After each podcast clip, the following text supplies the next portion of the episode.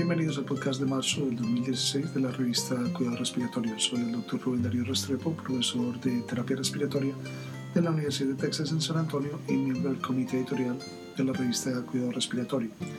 Este podcast llega a ustedes gracias a la colaboración del kinesiólogo licenciado Gustavo Holguín, jefe de kinesiología del Hospital Pediátrico Juan P. Garrahan en Buenos Aires, Argentina, terapista respiratorio certificado y internacional de la Asociación Americana de Cuidado Respiratorio.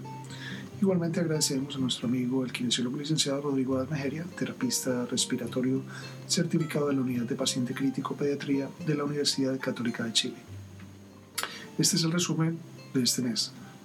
Nuestra selección del editor corresponde al trabajo de los efectos de la posición del nebulizador, flujo de gas y CPAP en la entrega de aerosol.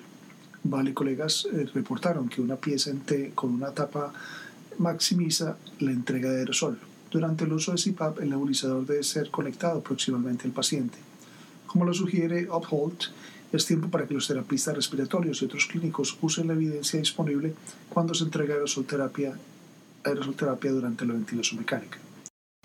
Piri Yamachon y colaboradores evaluaron los algoritmos de los eventos asociados al ventilador en una población de trauma ellos encontraron que los criterios de las complicaciones asociadas al ventilador relacionadas con infección tienen baja precisión para identificar neumonía asociada al ventilador mecánico en pacientes con trauma de alto riesgo. Esto queda claro en este artículo y en la editorial de Jorens, IVAC, Infección Ventilator Associated Complications, IVAP, Ventilator Associated Pneumonia, con entidades diferentes. Es más, los algoritmos de BAE, que es Ventilator Associated Events, están diseñados para vigilancia, no para detectar clínicamente neumonía. En otro estudio de Lu y colaboradores se evaluaron las características predictores y resultados clínicos de la intolerancia a la ventilación no invasiva. Los pacientes más jóvenes con taquicardia y taquipnea son más propensos a experimentar intolerancia a la ventilación invasiva. La intolerancia empeoró los resultados clínicos de los sujetos y como apunta Dress y Demul, la, la intolerancia a la ventilación invasiva es un tema desafiante en el ambiente clínico. Yer y Mana evaluaron la asociación entre la cánula nasal de alto flujo y la presión esofágica al final de la aspiración en recién nacidos prematuros. Los flujos fueron entre 2 y 8 litros por minuto con presiones esofágicas de 2 a 15 centímetros de agua. Los autores concluyeron que hubo asociación entre el flujo y presión esofágica, aunque hubo una gran variabilidad en el total de presión esofágica generada. El estudio de Jones y colaboradores fue determinar si la cánula nasal de alto flujo comparado con la terapia de oxígeno estándar en sujetos con dificultad respiratoria podría reducir la necesidad de ventilación no invasiva o ventilación invasiva. La cánula nasal de alto flujo no redujo la necesidad de soporte ventilatorio, aunque fue segura y podría reducir la necesidad de escalada en terapia de oxígeno. En otro trabajo de cánula nasal de alto flujo, Chicate y colaboradores investigaron los factores que afectan la condensación con el circuito de entrega. A temperatura ambiente de 25 grados hubo poca condensación, pero fue considerable a, a temperaturas de 20 grados. Los autores concluyeron que la temperatura influye significativamente en la condensación en el circuito. Piramachon y colaboradores hipotetizan que las comorbilidades preoperatorias, preoperatorias, la debilidad muscular adquirida y la disfunción renal son predictores de reintubación en una UCI quirúrgica. El nitrógeno ureico sanguíneo elevado, baja hemoglobina y debilidad muscular fueron evaluados como factores de riesgo independientes para reintubación. La presencia de estos factores de riesgo puede potencialmente ayudar a los clínicos en tomar decisiones con respecto al manejo óptimo de la vía aérea en pacientes considerados para extubar. Simón y colaboradores evaluaron la utilidad de las imágenes por tomografía computada en los, sujetos con SRA.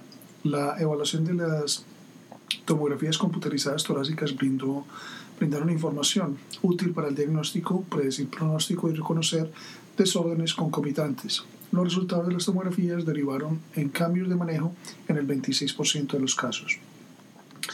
El, objetivo del estudio de Estefan y colegas fue comparar los cultivos de los aspirados traqueales por broncoscopía y los fluidos de los lavados broncoalveolares de neumonías adquiridas en la UCI, no en ventilación mecánica tras cirugía cardiotorácica.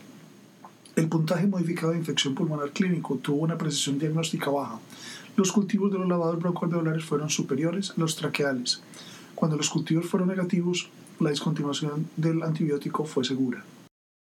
Bells y colaboradores tenían la hipótesis de que no había diferencia entre el CPAP ajustado y medidas entre las diferentes interfaces. A CPAP bajos, la presión media bajo con los prons nasales con el máximo ajuste de flujo. A niveles elevados de CPAP, la presión aumentó con el aumento del flujo. Así, el flujo ajustado afectó el CPAP medido.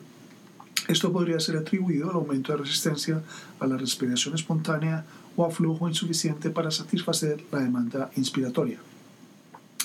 Khalid y colaboradores reportaron su experiencia eh, cuidando sujetos con el síndrome de coronavirus respiratorio severo del medio oeste en neumonía y el SRA. Ellos reportaron una elevada mortalidad en aquellos con comorbilidades.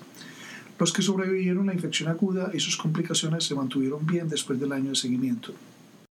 El objetivo del estudio Wang y colaboradores fue determinar una alternativa para los puntos de corte de volumen respiratorio forzado al primer segundo y capacidad vital forzada menor del 70% adecuado para el volumen respiratorio forzado al primer segundo con la capacidad vital forzada del sexto segundo en atención primaria. Ellos encontraron que este índice de volumen respiratorio forzado con capacidad vital forzada 6 menos del 72% puede ser utilizado en la atención primaria como una alternativa al volumen respiratorio forzado sobre la capacidad vital forzada menos del 70%.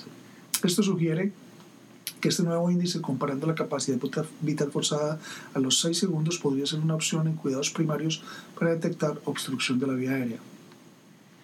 En otro estudio, Smallwood y colaboradores usaron una simulación in vitro para probar la precisión de las mediciones de intercambio gaseoso por una calorimetría indirecta y capnografía volumétrica. Ellos encontraron que estos monitores fueron concordantes con el consumo de oxígeno y los valores de dióxido de carbono y los valores de producción de dióxido de carbono en los rangos adultos y pediátricos fueron más precisos con la capnografía. Los dispositivos demostraron concordancia aceptable entre ellos.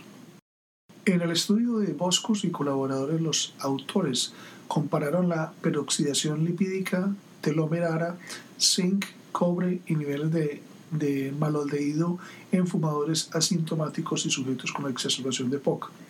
Ellos encontraron que en el grupo de, de POC tuvo niveles significativamente más bajos de la relación cobre-zinc comparado con los controles. Estos mismos sujetos, sin embargo, tuvieron niveles significativamente más altos de telomerasa, malondialdehído, cobre y zinc comparados con el grupo control. Zhu y colaboradores evaluaron la disfunción sistólica ventricular izquierda subclínica en sujetos con apnea obstructiva del sueño, con fracción de eyección del ventrículo izquierdo normal y sin disfunción miocárdica. Ellos encontraron tres capas subclínicas longitudinales y circunferenciales de disfunción ventricular izquierda en sujetos con fracción de eyección normal.